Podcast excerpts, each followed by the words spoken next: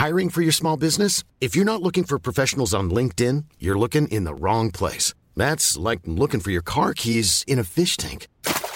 LinkedIn helps you hire professionals you can't find anywhere else, even those who aren't actively searching for a new job but might be open to the perfect role. In a given month, over 70% of LinkedIn users don't even visit other leading job sites. So start looking in the right place. With LinkedIn, you can hire professionals like a professional. Post your free job on linkedin.com slash people today. Eu sou Mário Persona e essas são as respostas que eu dei aos que me perguntaram sobre a Bíblia. Sua dúvida é se, por Jesus ser a propiciação pelos pecados de todo o mundo, isto não significaria que todos seriam salvos no final. Vamos ver a passagem que gerou essa dúvida. 1 João 2, de 1 a 2. Meus filhinhos, estas coisas vos escrevo para que não pequeis. E se alguém pecar, temos um advogado para com o Pai, Jesus Cristo, o justo, e ele é a propiciação pelos nossos pecados, e não somente pelos nossos, mas também pelos de todo o mundo. Fecha aspas, termina aí a passagem. A passagem deve ser lida em três partes. Primeiro, Jesus é o advogado dos que foram salvos por ele, intercedendo por eles diante do Pai. Por isso ele fala: temos um advogado. Segundo, ele é a propiciação pelos pecados dos salvos por ele. Isto é, ele pagou o preço devido por nossos pecados, nós, os salvos por Cristo. Por isso ele diz nossos pecados, o apóstolo aí. Terceiro, ele é a propiciação pelos pecados de todo o mundo, porque a sua morte tem capacidade para salvar a todos os homens, no sentido do preço pago ser universalmente abrangente. Entenda que propiciação é sempre ao lado de Deus, no que diz respeito à morte de Cristo. Deus foi plenamente satisfeito pelo sacrifício da cruz, podendo assim ser propício para com todos os pecadores. Todas as demandas divinas concernentes ao pecado foram satisfeitas ali na cruz. E efetivamente, Jesus é o Cordeiro de Deus que tira o pecado do mundo, conforme João Batista havia anunciado. Agora, se essa provisão irá ou não atender ao pecador individualmente, a cada pecador individualmente, isso é outra história. Ela está lá, disponível, e é por isso que pode ser hoje anunciada a todos. É o mesmo sacrifício que atendeu também para a salvação, até mesmo os que existiram antes de Cristo morrer. E é o que Paulo fala em Romanos, mas apenas para quem tem fé em Jesus. Os que morreram antes morreram crendo que Deus proveria uma solução para o pecado por se reconhecerem inaptos para se salvarem por suas próprias justiças. Vamos ver Romanos 3, 25 a 26, ao qual Deus propôs para propiciação pela fé no seu sangue, para demonstrar sua justiça pela remissão dos pecados dantes cometidos sob a paciência de Deus para demonstração da sua justiça neste tempo presente, para que ele seja justo e justificador daquele que tem fé em Jesus. Nesta parte, o assunto em Romanos é propiciação, ou seja, a provisão do ponto de vista de Deus, uma provisão suficiente para salvar a todos. Porém, mais adiante, o apóstolo irá falar, falar de substituição, e é aí que se trata de uma questão individual. Ele só substituiu, Cristo só substituiu no juízo ali na cruz, aqueles que creem nele. E para esses, a obra completa inclui a justificação, não apenas a propiciação. Ao crer em Jesus, você é perdoado e justificado.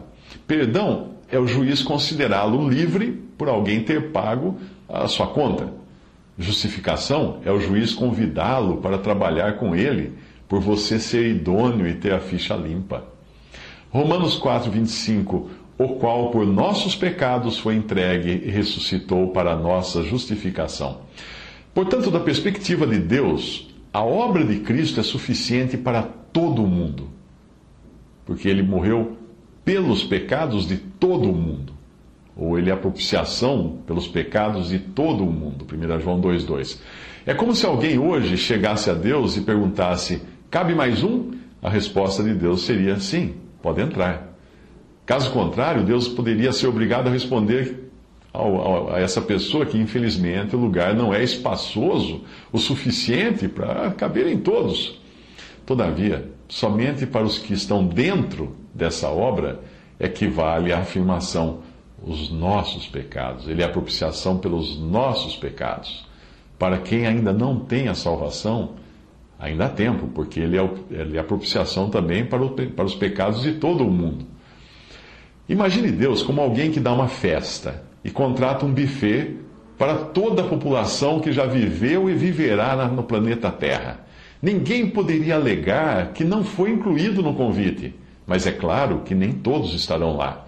Uns alegarão que precisaram sepultar, sepultar o pai, outros que compraram um campo, precisam ir verificar, outros faltarão porque se casaram, etc. A parábola da grande ceia de Lucas 14 ilustra isso. Portanto, nem todos serão salvos, pois muitos não desejam ser salvos e nem mesmo querem a Jesus como Salvador.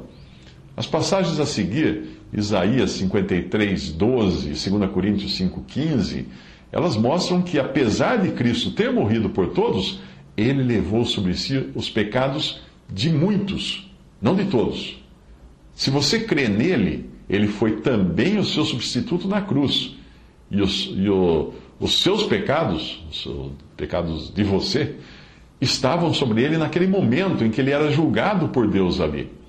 Se você não crê em Cristo, os seus pecados não estavam sobre ele naquele momento mas havia um lugar, um lugar ainda para serem colocados lá, só que não foram, porque você não creu. Isaías 53, 12. Ele levou sobre si o pecado de todos? Não, não. Aí fala, ele levou sobre si o pecado de muitos, e intercedeu pelos transgressores.